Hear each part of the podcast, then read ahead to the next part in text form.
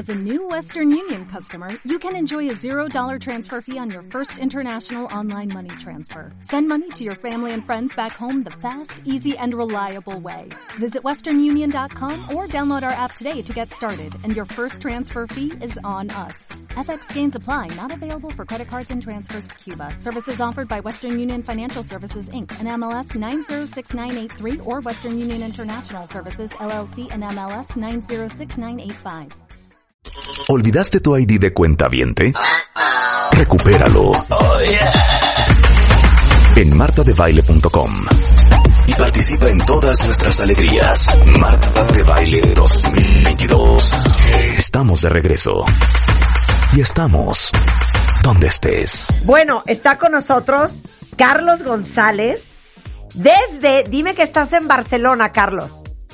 Bueno, en Hospitalet, que está justo al lado. Ah, bueno. Bueno, pues él es pediatra, escritor, fundador y presidente de ACPAM, que es la Asociación Catalana Pro Lactancia Materna, precursor de la crianza respetuosa en España, autor de nueve grandes libros, entre los que se encuentran Mi niño no come, En defensa de las vacunas, hablando de niños creciendo juntos, entre muchos otros. Y a ver, cuentavientes, esto es cortesía de Bebemundo para todos ustedes, que a lo mejor se la han pasado recibiendo órdenes toda su vida, pero para que nos obedezcan es importante ejercer autoridad, poner reglas realistas y razonables y sobre todo elegir cuáles son nuestras batallas. Entonces, está con nosotros Carlos González para explicarnos, fíjense qué joya. ¿En qué estás gastando tu autoridad, Carlos, con tus hijos? Y explica. Ahí está el problema, porque la autoridad yo pienso siempre que es como el dinero, que te lo puedes gastar en lo que tú quieras, pero si te lo gastas en tonterías, de pronto un día resulta que necesitas algo realmente importante y ya no te queda dinero. Y ya no hay dinero, claro. Y ya no hay dinero. Y claro, mm, es muy probable que los padres tarde o temprano necesitemos nuestra autoridad para algo realmente importante. Algo como vuelve a casa antes de las 12 o vuelve a casa antes de las 2 o, o no tengas relaciones sexuales o si las tienes por el amor de Dios pon tu preservativo o, o no bebas alcohol y si bebes por el amor de Dios no te subes a la moto y lo digo en serio, llámame a la hora que sea, te voy a buscar donde sea, pero no te subas a la moto si has bebido alcohol. Para cuando tengamos que decir esas cosas, ¿nos queda autoridad o nos la gastamos toda en decirle a nuestros hijos que no pongan los pies en el sofá, que no se rasquen la nariz, que no se remen en la silla, que no se tiren de la oreja, que no... Y algunos padres dicen, bueno, es que así va aprendiendo a obedecer. Y yo pienso, hombre, ¿de verdad te parece que cada vez obedece más? Claro. O más bien lo que está aprendiendo es que papá y mamá se pasan el día diciendo tonterías que no hace falta hacer caso. Eh, eh, o sea, lo que quiere decir Carlos es que la autoridad no es Hmm. ilimitada. Y por estar escogiendo las batallas incorrectas, puedes acabar hasta perdiendo tu autoridad, Carlos. Ahí está. Y, y eso es precisamente el motivo porque los que de verdad mandan, los gobiernos, se centran en las cosas realmente importantes. Es decir, hay cosas que el gobierno ni siquiera se preocupa en prohibir. Tú puedes pisar un charco delante de un policía y no pasa nada. Puedes pisar un charco delante de un policía en la peor de las dictaduras y no pasa nada. Hay de ti como pises un charco delante de tu madre.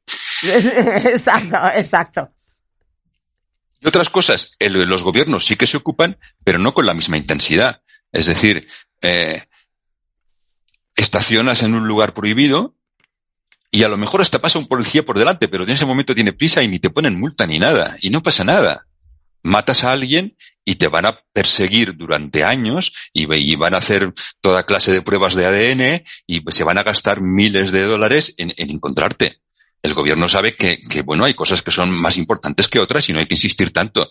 Entonces, algunos padres se dedican a insistir hasta la extenuación en que el niño se siente recto, en que el niño no se rasque, en que el niño no toque el no sé qué, en que el niño se esté callado y, y al final el niño ya no sabe qué es lo importante y qué es lo que no. Claro. Ahora, defíneme autoridad y dinos cómo no la ganamos o cómo no nos la ganamos nunca. Bueno, es que la autoridad en realidad los padres no necesitamos ganárnosla porque la tenemos. Es decir, es, un hecho. Los padres tenemos autoridad porque somos eh, más altos, más fuertes, más rápidos, más listos, más viejos, y toda la vida seremos más viejos al menos. Y sobre todo los padres tenemos autoridad porque los hijos nos quieren mucho y están deseando obedecernos. Es decir, nada hace más feliz a un niño que ver que sus padres están contentos con él y orgullosos de él.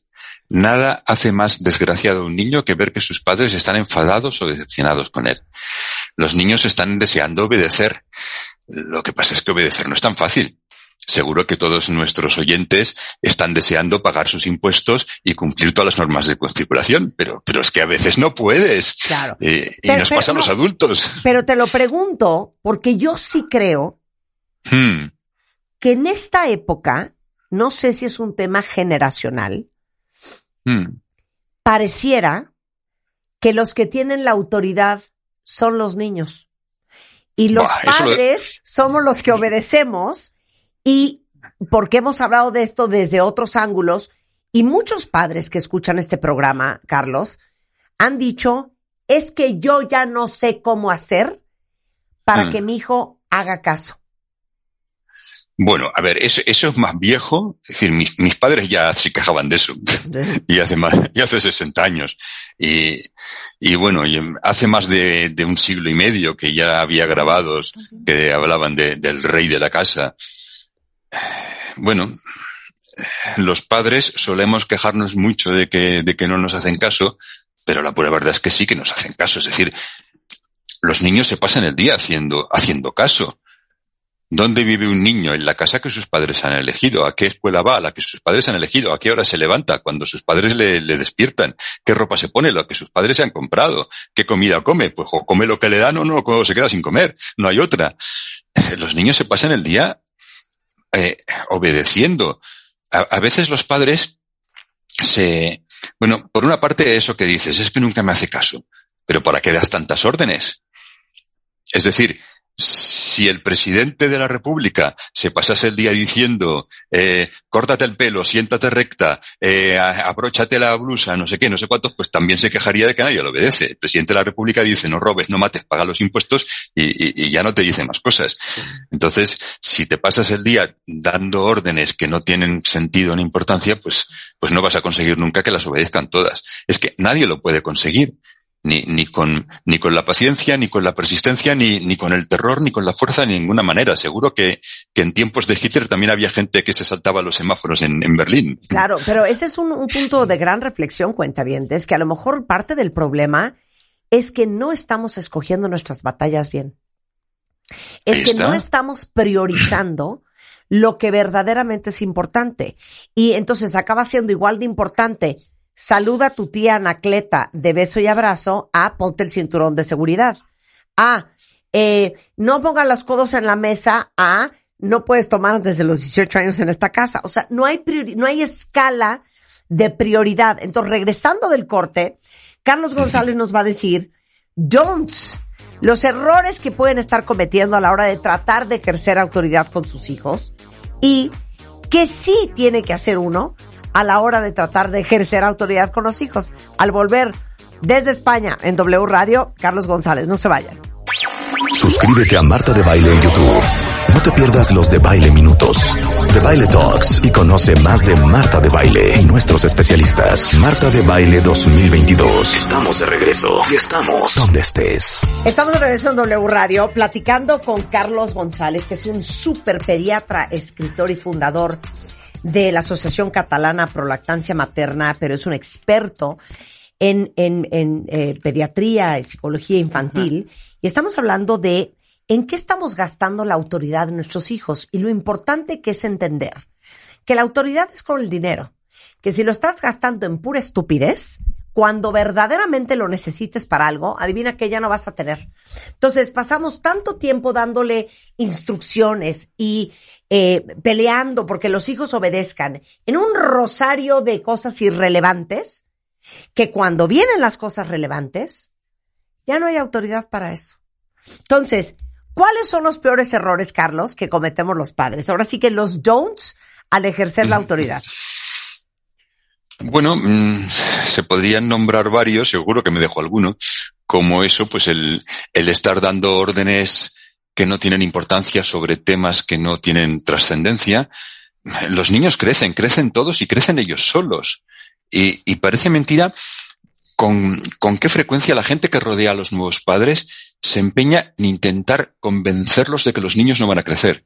Es decir, eh, si te lo temas, si te lo metes en la cama contigo, no dormirá nunca solo. Si lo, lo llevas en brazos, no caminará nunca. Eh, pues claro que caminará y claro que dormirá solo y se irá de casa y, y tendrá hijos. Todos los niños crecen, crecen con el tiempo. Crecen Entonces, a pesar de nosotros. Exacto, crecen, hagan lo que hagas. Entonces, la idea no es qué tengo que hacer para que mi hijo a los cinco años camine. Claro que va a caminar. La idea es qué tengo que hacer para que mi hijo de aquí a que camine no nos estemos peleando todo el rato y llorando todo el rato. Entonces, bueno, pues, pues aprovecha, disfruta de tu hijo, tómalo en brazos, si luego no se va a dejar ni abrazar, aprovecha ahora que es pequeño y se deja. Eh, otro error muy frecuente es el de esperar obediencia absoluta. Es imposible, es lo que comentaba antes. Eh, incluso Hitler con la Gestapo no consiguió que todo el mundo des, eh, eh, respetase los semáforos, los, la, no, a ver, el código de Hammurabi prohibió el asesinato hace 5.000 años y sigue habiendo asesinatos. Incluso en las cosas importantes no se consigue el 100% de obediencia, mucho menos en, mm, no sé, lávate las manos o sienta recto, recto, a ver, no va a obedecer siempre. Y otro, otro error frecuente es dar las órdenes mal dadas. Dar realidad, las órdenes mal dadas. Mal, dadas. mal dadas. A ver. Porque en realidad todos estamos dando y recibiendo órdenes continuamente. Porque vivimos en, en sociedad, somos animales sociales. Eh, vuestra, no sé si es productora Melissa, sí, sí. me llamó hace unos días y me dijo si quería participar y aquí estoy. Claro. Fue una orden. Fue una orden bien dada. Es decir, doctor González, por favor, ¿querría usted participar en una entrevista? En... Ah, bueno, vale. Si me había dicho, Carlos, el, el próximo miércoles tienes que estar para una entrevista y que no llegues ni un minuto tarde porque se lo digo a tu padre y te vas a enterar. Si me lo dice así, la borro del WhatsApp y asunto solucionado. Yeah. Entonces, continuamente estamos dando órdenes. Cuando vas a comprar el pan, dices, por favor, ¿me pone una barra de pan? No dices, tú imbécil, dame ahora mismo una barra de pan. Claro. Si, si el amiguito de ocho años de nuestro hijo viene a casa a jugar y pone los pies en el sofá, uh -huh. le diremos, si es que le decimos algo, por favor, cariño, no pongas los pies en el sofá que se ensucia. O por favor, cariño, quítate los zapatos antes de poner los pies en el sofá para que no se ensucie. Claro. Entonces, si somos capaces de decírselo así al amiguito de ocho años, ¿por qué cuando el amiguito se va a casa y se queda nuestro hijo solo no se lo decimos igual? ¿Por qué solo a nuestros hijos, entre todas las habitantes de la Tierra, solo a nuestros hijos nos creemos a veces con el derecho de decirles cosas como te he dicho veinte mil veces que no pongas los pies en el sofá o, o fíjate ya has vuelto a, a, derramar el vaso, es que no tienes cuidado con nada, o mira cómo tienes la habitación, parece mentira, no te da vergüenza tener todos los juguetes por ahí tirados. A ver, que, que, nos cuesta decir las cosas educadamente como se lo diríamos a cualquier otra persona, a un desconocido, a un compañero de trabajo. Qué fuerte lo que acabas de decir, Carlos. Mm. Pero ¿no crees que gran parte de la razón por la cual le tendemos a hablar hacia los hijos es porque creemos que si no hablamos así, que si no gritamos, que si no subimos la voz, que si no chantajeamos, que si no amenazamos, no vamos a poder ejercer nuestra autoridad porque de entrada dudamos mm. de nuestra autoridad. Tal vez, tal vez haya algo de eso. Tal vez haya también una tradición. Es decir, claro, los, los padres que de niños sufrieron toda clase de gritos e improperios, pues posiblemente son más propensos a repetirlos, no han conocido otra manera de hablar con un niño. Los que tuvimos la suerte de que no nos trataron así, pues vemos que no hace falta. Es que, curiosamente, porque, claro, por una parte digo, hay que reservar tu autoridad para las cosas realmente importantes, pero es que para la mayoría de las cosas realmente importantes, en realidad tampoco ejercemos nuestra autoridad porque no es necesario. Por okay. ejemplo, a ver, ¿qué padre entre los que nos están escuchando alguna vez ha reunido a sus hijos y les ha dicho, hijos míos, sentaos aquí, tengo que deciros algo importante. Nunca matéis a nadie, nunca violéis a una chica, nunca atraquéis un banco. ¿Quién ha hecho eso? Sí. Yo desde luego no lo he hecho. Y sin embargo, mis hijos, la pequeña tiene ya 30 años, no han matado nunca, no han violado nunca, no han robado nunca. Es decir, para las cosas realmente importantes ni siquiera nos molestamos en decirlas. Sí. Y, y claro, si los has enviado a una escuela religiosa, puedes pensar, bueno, ya les han dicho los diez mandamientos, ya eso va, va por otra vía. Mm, Yo soy ateo, mis hijos no han ido a una escuela religiosa, no se conocen los diez mandamientos, pero nunca pensé, necesito decirles no matéis a nadie. Claro. Eh, Es una cosa obvia, todo el mundo sabe que no hay que matar a la gente. Claro. Entonces, si no me tomo la molestia en decirle, hijo mío, no mates a nadie, ¿por qué me tengo que esforzar en decirle, hijo mío, siéntate recto o hijo mío, no pongas los pies en el sofá? Bueno, a ver, algunas cosas se pueden decir, pero no, no es una cosa importante. Se, se dicen de vez en cuando y, y se lo hace bien y si no lo hace también porque tampoco pasa nada. Claro. Ahora, ¿cómo sí lo podemos hacer bien? Dices tú, Bueno, pues, identificar cómo estás ordenando, lo que decías ahorita, ¿no? exacto. ¿Cómo es le decir, pides las de- cosas a tus hijos? decir las cosas con, con educación. A ver, mm, muchas veces me, me escriben mamás y me preguntan cosas. mm, Y, una de las cosas más tristes que he leído es una madre que me decía, es, eh, me he leído su libro y comprendo lo que dice, que no hay que pegar a los niños, no hay que gritarles, no hay que no sé qué. Pero es que mi hija tiene tres años y si no le pego, ¿cómo puedo hacer que obedezca? Yo pensé, Dios mío, pero, a ver, mis padres no me han pegado jamás en la vida, entonces no, no puede ser tan difícil. Para empezar, la sabia naturaleza a la mayoría de las madres les ha dado primero un marido. ¿Cómo has hecho que obedezca? Normalmente no la has pegado. Sí. Entonces, a ver, ¿cómo se hace con un marido? Le dices, cariño, por favor, ¿puedes poner la lavadora? Y muchos lo hacen. Algunos se despistan y al cabo de unas horas le preguntas, eh, cariño, ¿ya has puesto la lavadora? Y entonces se levantan como un resorte y van, se van corriendo a poner la lavadora. Quizá hay un 10% que no lo hace ni por esas. Ya, ¿qué, vas a hacer? Es decir, ¿le vas a pegar, le vas a castigar, le vas a dejar sin postre? A ver, probablemente si te casaste con él es que tiene otras virtudes, pues bueno, pues no va a poner lavadoras. Entonces, lo mismo pasa con nuestros hijos. Es que, sencillamente, si le dices recoge los juguetes, muchos los recogen, y si le dices lávate las manos, muchos se las lavan. Y, y si uno un día no se ha lavado las manos, ¿qué vas a hacer? ¿Ponerte a gritar como, como si le hubiera sacado un ojo a su hermano? Pues, pues no, pues no pasa nada. Claro. Cuando se ordena bien, dices tú, no se necesita ni gritar ni ofender. Claro que no. Y esto, esto me lo enseñó en realidad un profesor, un profesor que tuve yo de pequeño, mm, 11 años debía tener, y, y no me lo enseñó dándome una clase, me lo enseñó con los hechos. Es decir, mm, mm, no, ni, ni, ¿qué digo yo? 11 años, ¿no? Apenas 9 o 10 años tenía. Antes de eso había tenido un profesor con 6, con 7, con 8 años. Tuve un profesor que nos gritaba, que nos daba paletazos en la mano con la regla, que nos humillaba, nos, humillaba, es decir, le gustaba al niño que había sacado peor nota de la clase sacarlo delante de todos los compañeros y hacerle hacer el ridículo para que los compañeros se rieran. Bueno, unas cosas tremendas, siete años. Y al año siguiente viene un profesor que entra en la clase, nos llama de usted, no grita, nos dice, abran el libro por la página tal, hoy hablaremos del no sé qué, y nosotros callados, atentos, a- aquel profesor jamás tuvo que castigar a nadie.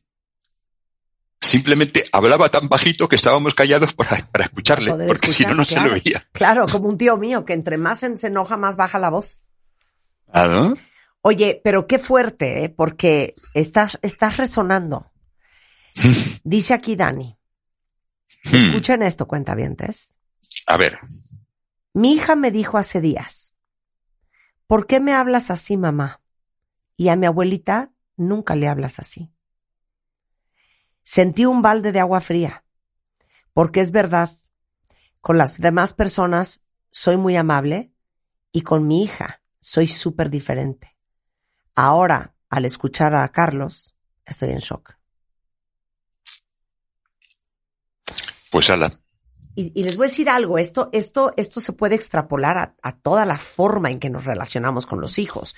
Porque algo que alguna vez comentamos aquí en el programa, Carlos, es que con los hijos cuentavientes nos damos permisos, como decía Carlos, que no nos damos con nadie más. ¿Por qué? Porque sabemos que tenemos poder sobre ellos. Porque sabemos que nuestros hijos no tienen de otra, no tienen para dónde irse, no tienen a otra casa a irse a vivir, no pueden escoger a otros papás, ni cambiarte por otra mamá. Los hijos no tienen otra opción más que aguantarte. Y encima de eso, el amor que nos tienen los hijos a los padres es mm. tan profundo y tan apegado que básicamente, pues, te perdonan todo porque te necesitan tanto y te quieren tanto que no tienen de otra. Imagínense qué tristeza. Y, y, esto llega a ser dramático porque a ver, quizá los adolescentes, algunos llegan a rebelarse contra los padres, los, jóvenes, algunos llegan a retirarle las palabras a sus padres y no escribir nunca más, pero los niños pequeños siempre quieren a sus padres con locura. Y yo como pediatra he visto los niños maltratados, he visto los niños con quemaduras de cigarrillo en la piel decir, es que me he portado mal. No son capaces de decir, mi padre es un cabrón dicen es que me he portado mal. Ellos siempre creen que los padres tienen razón. los hijos nos van a querer, hagamos lo que hagamos. Por eso te decía al principio que no necesitamos mm, conseguir obtener esa autoridad, no la tenemos. Esa autoridad viene del hecho de que nos quieren con locura. Y, cuando yo descubrí eso con mis propios hijos, me cayó encima como, como una tremenda responsabilidad. Es decir, mis hijos me van a querer haga lo que haga. Ahora la pregunta es, ¿voy a tener el orgullo de intentar ser merecedor de ese amor? ¿O me voy a conformar con, un amor que me viene gratis y no me lo merezco? Entonces, para mí el resto de, de mi carrera como padre fue intentar ser digno del amor, de la confianza que mis hijos habían depositado gratuitamente en mí sin pedirme nada a cambio. Me quiero Matar, Carlos, matar. Mira, Fuerte que estamos a distancia. Sí, me dice Alma. Con este programa me está cayendo el 20 porque a veces mis hijos ya no me hacen caso. Los tengo hasta la madre de tanta orden. Gracias por hacerme entender. Y, además, esto que ha hecho esta mamá antes de, de que a la abuelita no le hablas así, me ha hecho recordar una cosa importante. Fíjate, años, décadas que no me acordaba de esto. Una vez siendo yo niño, mi madre volvió del mercado indignada por una cosa que había visto. Nunca había visto yo a mi madre tan indignada ni conmigo, ni con el resto del mundo, ni con políticos, ni con nadie. La vi indignada y explicó. Había una señora en la cola en, el mercado que iba con su madre que era ya muy anciana, que, parecía que ya no se enteraba, no se debía tener Alzheimer, en aquellos tiempos no se le llamaba Alzheimer. Y la madre, la, señora, le, le, le decía a, otra, es que, es que la mujer esta es que es insoportable, refiriéndose a, a su anciana madre, es que, es que es insoportable. Y lo peor, y lo peor es que al niño al menos le puedes dar un bofetón, pero ella no puedes. Y mi madre vino indignada de ver que trataban así a una anciana y de ver que alguien creía que a un niño sí que se le puede dar un bofetón. Porque mi madre opinaba que no se le podía dar ni a la madre ni al hijo. Dice Adriana, qué tristeza me ha dado darme cuenta cómo me dirijo a los hijos. Y mm. que como, como tenemos esta percepción errónea de que los hijos están en este mundo para obedecer.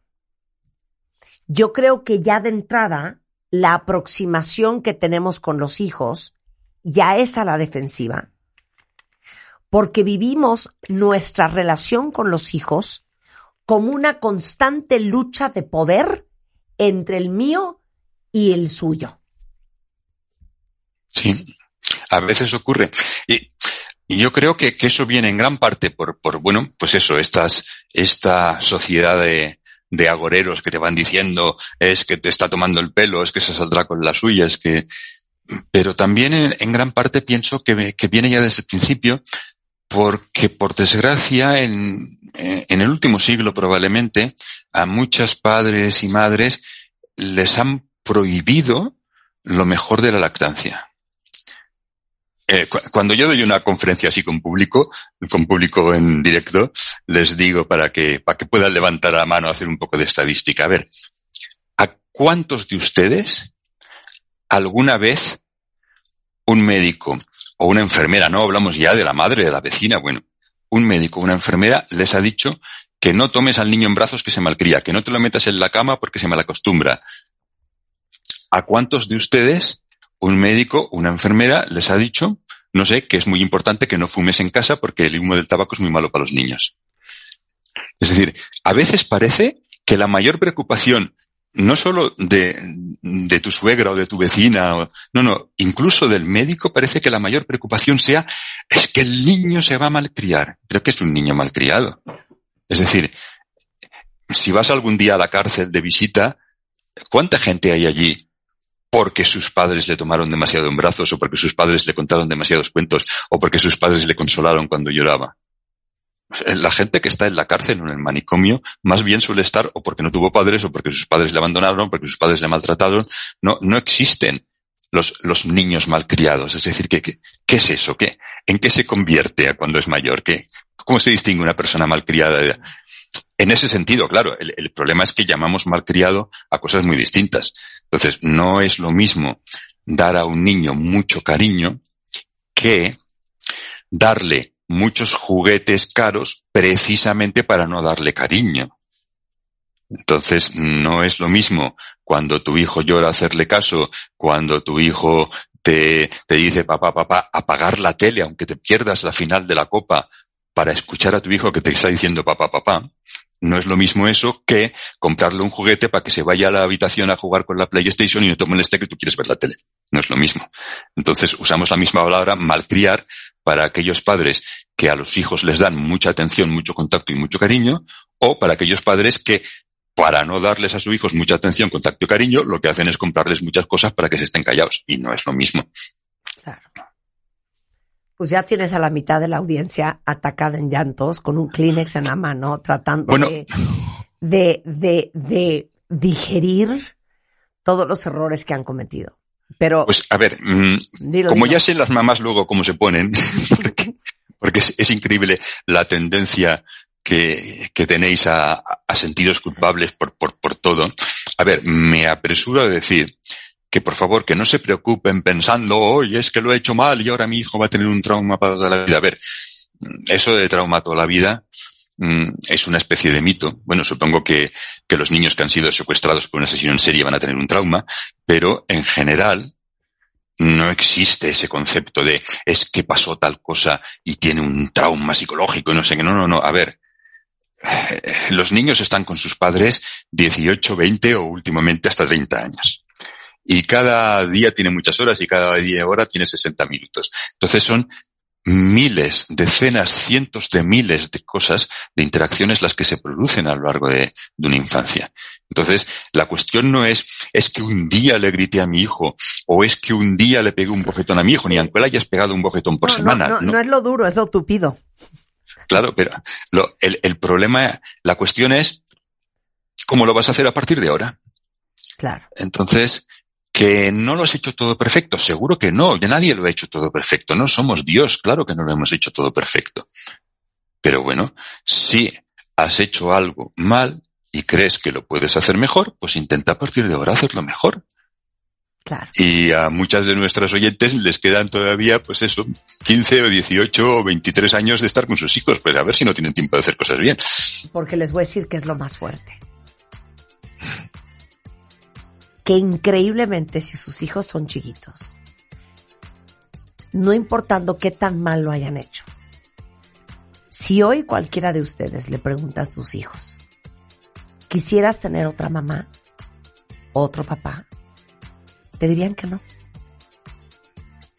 no importa lo que has hecho, para ellos, tú eres la mejor mamá del mundo. Y como dice Carlos, entonces sé la mejor mamá que puede ser. Aunque sea a partir de hoy. Y creo que no están escuchando este, este segmento y esta conversación con, con Carlos González, que es uno de los grandes rockstars de la crianza en el mundo, hoy en W Radio. No es coincidencia. A lo mejor esto es lo que ustedes tenían que escuchar hoy para empezarlo a hacer diferente. ¿Cómo vamos a reparar? ¿Cómo vamos a componer? Regresando al corte. No se vayan. Síguenos en Instagram. Marta de Baile. No te pierdas lo mejor de Marta de Baile, dentro y fuera de la cabina. Marta de Baile 2022. Estamos de regreso. Y estamos donde estés. Estamos de regreso en W Radio, cortesía de bebemundo.com. Está con nosotros, pues yo diría que el rockstar de la crianza, uno de los pediatras españoles más reconocidos en Iberoamérica es el doctor Carlos González, autor de más de nueve extraordinarios libros que sé que muchos de ustedes ya han leído. Y estamos todos muy conmovidos por lo que estamos escuchando el día de hoy. Eh, cómo estamos gastando la autoridad con nuestros hijos y cómo perdemos tanto tiempo y tanta energía y tanta autoridad eh, queriendo que nos obedezcan en cosas que son básicamente irrelevantes. Y eso acabó en hablar de los errores que cometemos, de Mm. cómo les gritamos, de cómo ridiculizamos, de cómo amenazamos, de cómo golpeamos, de cómo insultamos y maltratamos, a veces verbal y psicológicamente a los hijos, tratando de ejercer nuestra autoridad. Y eso resonó mucho con la audiencia. Eh, decía una cuentaviente que hace pocos días su hija le dijo, ¿por qué me hablas a mí así? Así nunca le hablas a mi abuela.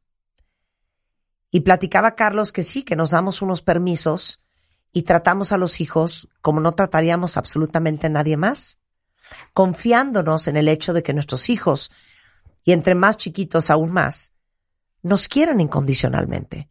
No importa cómo los tratamos y cómo les hablamos. Y eso acabó en, bueno, si sabemos después de esta conversación que hemos cometido errores y que podríamos hacer las cosas mucho mejor, ¿cómo corregir, Carlos, a partir de hoy?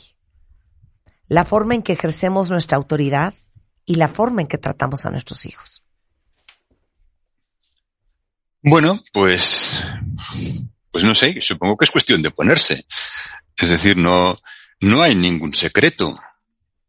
Cuando, no sé, estás en el trabajo y, y necesitas, yo que sé, un informe, un expediente, y si lo tienes que pedir a un compañero, le dices, por favor, ¿tienes el expediente tal? ¿Se dice así? Y si tus compañeros de trabajo han dejado unos papeles desordenados, se dice, oye, por favor, no dejes estos papeles así que se pueden perder. Se dice así, es la manera correcta de decirlo. Pues, pues de esa misma manera se puede decir a un niño, eh, mm, por favor, recoge los juguetes. Y si tu compañero de trabajo no ordena esos expedientes que le has dicho, ¿qué vas a hacer? Mm, ¿Le vas a ca- castigar de cara a la pared durante cinco minutos? ¿Le vas a dejar sin postre? No vas a hacer nada. Es decir, bueno, pues, pues ¿por qué tienes que hacer algo más con tu hijo? Es decir, las, las cosas que no se consiguen por las buenas, es seguro que no se van a conseguir por las malas. Y, y a los niños lo que hay que, a ver, a, veces es, es, es triste. Eh, antes, antes estaba diciendo que nunca había visto a mi madre tan indignada, pero ahora haciendo memoria estos minutos, me he acordado de otra vez que, vi a mi madre enfadada. Y es porque por, por la calle nos cruzamos con, con una mamá con un niño y un niño pequeñito y la mamá le dijo, si no te portas bien no te voy a querer. Y mi madre luego lo, lo comentaba, pero, pero ¿cómo se le puede decir eso a un niño? Cuando además es mentira. Es decir, si tu hijo comete un delito, te vas a gastar todos tus ahorros en abogados y le vas a ir a visitar a la cárcel. Y, entonces, ¿a quién quieres hacer creer que, no le vas a querer si, si, suspende una asignatura o si no hace los deberes? Son tonterías sin importancia. Mm, yo ahora soy abuelo, que como es bien sabido es una, una categoría superior. Es decir, mm, ya sabía yo que esto de tener hijos a la larga iba a servir para algo útil. Y, y, eso, el ser ya abuelo, creo que me da el derecho a decirles a los que no son más que padres y están todavía empezando en estas cosas, que, que muchas veces dan pena. Es que muchos, muchos papás son patéticos, francamente, porque se pasan los que deberían ser los mejores años de su vida preocupados por cosas sin importancia. Salvo unos pocos que me perdonen que sí que tienen cosas importantes por las que preocuparse porque sus hijos tienen leucemia o diabetes o, algún problema serio, los demás, los demás se pasan años preocupados porque si se comió la verdurita o no se la comió, porque si, si tiene 13 meses y aún no camina y su prima sí que camina, porque si al caminar mm, se pone de puntillas o se pone de talones, o porque si se rasca mucho detrás de la oreja, o porque... Y piensas, ay Dios mío, pero, pero si estas cosas dentro de cinco años, dentro de cinco años van a ser anécdotas. Totalmente. Y dentro, y dentro de 30 años, si te acuerdas, van a ser tus mejores recuerdos. Entonces, disfruta de tus hijos y déjate tonterías. 100%. Yo me acuerdo que mucho me decían, pero no le vas a quitar la colchita. O el chupón. ¿No? Y yo, mm. no, la dejará cuando la deje. Pero ah. tiene tres años y medio tu hija y no ha dejado el pañal. No, y no significa que nunca lo va a dejar. Oye, pero sigue usando chupón, ¿se le van a descomponer los dientes? Sí. Y si se le descomponen, ¿se le compondrá con un ortodoncista? Oye, pero se hace pipí en la cama. No pasa nada. Oye, pero se chupa el dedo y tiene 11 años. ¿Algún día se le quitará? Yo vengo, gracias a Dios, de una madre. Yo me hacía pipí en la cama a los 12 años de edad. Y yo mm. secretamente pensaba, ¿qué voy a hacer? Porque un día me voy a casar y me le voy a hacer pipí encima al hombre. y mi mamá nunca lo hizo un tema. Y un día se me quitó. Ah. Y mi mamá siempre ha dicho que ella nos mimó tanto, nos consintió tanto, nos quiso y nos apapachó tanto, porque ella decía, yo no sé qué vida les va a tocar. Por ah. lo menos que su infancia sea increíble. Sí, sí. Es que es que es, tan rápida la infancia. tú dijiste que eso venía de un libro de Agatha Christie. Bueno, yo lo, yo lo leí en un libro de Agatha Christie, donde decían que una infancia feliz mm, es algo que ya nadie te podrá robar. Exacto. O, como dice el refrán, que te quite lo bailado. Y no se trata de ser cuentavientes, una mamá perfecta. Se trata de progresar todos los días.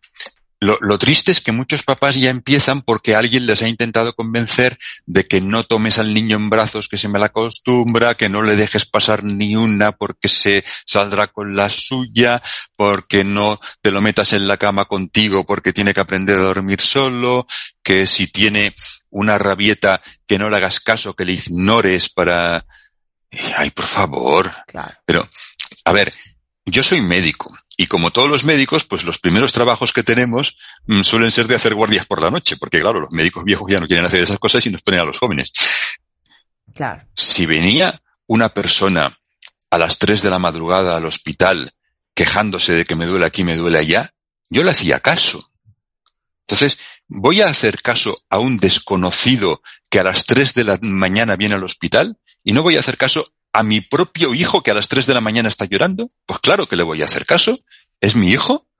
Claro. ¿Cómo no le voy a hacer caso? No, es que déjalo llorar. Claro, déjalo llorar. Y digo, claro, para que se acostumbre y se convierta en un llorón. Y dicen, eh, es que si lo tomas en brazos se acostumbra a los brazos. Bueno, pues si le dejas llorar se acostumbra a llorar, ¿no? Por esta regla de tres. Pero, a ver, vas a pasar los últimos años de tu vida esperando que tus hijos te llamen vas a pasar los últimos años de tu vida pensando, ¿llamará mi hija este domingo? Porque el domingo pasado no llamó. Entonces, ¿de verdad te parece buena idea enseñar a tus hijos con, uno, con tres, con cinco años a que no te llamen? ¿De verdad te parece buena idea decirles no lloréis a medianoche porque papá y mamá no van a haceros caso por mucho que lloréis? Yo a mis hijos lo que he intentado enseñarles es todo lo contrario, que siempre pase lo que pase, sea cual sea el motivo, si me llaman acudiré e intentaré ayudar en lo que pueda. Eso es lo que quiero que mi hijo sepan para toda la vida. Bueno, aplausos para Carlos. aplausos para ti. Que esta no sea la última vez que conversamos, Carlos. Creo que nos has dado mucha comida para seguir pensando en la forma en que estamos formando a nuestros hijos y revaluando este amor incondicional que creemos que le tenemos a nuestros hijos. Déjenme decirles algo. Si ustedes están con el Kleenex en la mano y esta conversación les resonó, Carlos tiene más de nueve libros. Eh, pueden ustedes entrar directamente a su página, que es carlosgonzalezpediatra.com. Ahí seguramente, igualmente en Amazon, en todos lados, encontrarán los libros. Yo prometo que no va a ser la última vez que yo tenga a Carlos en el estudio. Porque, ¿cuántos años tienes, Carlos? Porque es un, es un zorro plateado. 60, 62. El 62. Ahora sí que tienes autoridad hasta por la edad. Eh, que estés con nosotros para que nos sigas provocando a pensar y repensar lo que pensamos que pensamos. Vale. Ah, solo un aviso, porque claro, a veces en, mm, en, México y otros países latinoamericanos hay una cierta confusión. Soy González con las dos Zetas. si me ponen González con S, pues igual no me encuentran. Exacto. González con las dos Zetas. Carlos, te mando un abrazo hasta España. Muchísimas gracias por estar con nosotros. Pues muchas gracias a ti. Un placer. Un placer igualmente. Escuchas a Marta de Baile por W Radio. Síguenos en Facebook, Marta de Baile. Y en Twitter, arroba Marta de Baile, Marta de Baile 2022. Estamos de regreso. Y estamos... Donde estés. What if you could have a career where the opportunities are as vast as our nation, where it's not about mission statements, but a shared mission? At U.S. Customs and Border Protection, we go beyond to protect more than borders, from ship to shore, air to ground, cities to local communities. CBP agents and officers are keeping people safe. Join U.S. Customs and Border Protection and go beyond for something far greater than yourself. Learn more at cbp.gov/careers.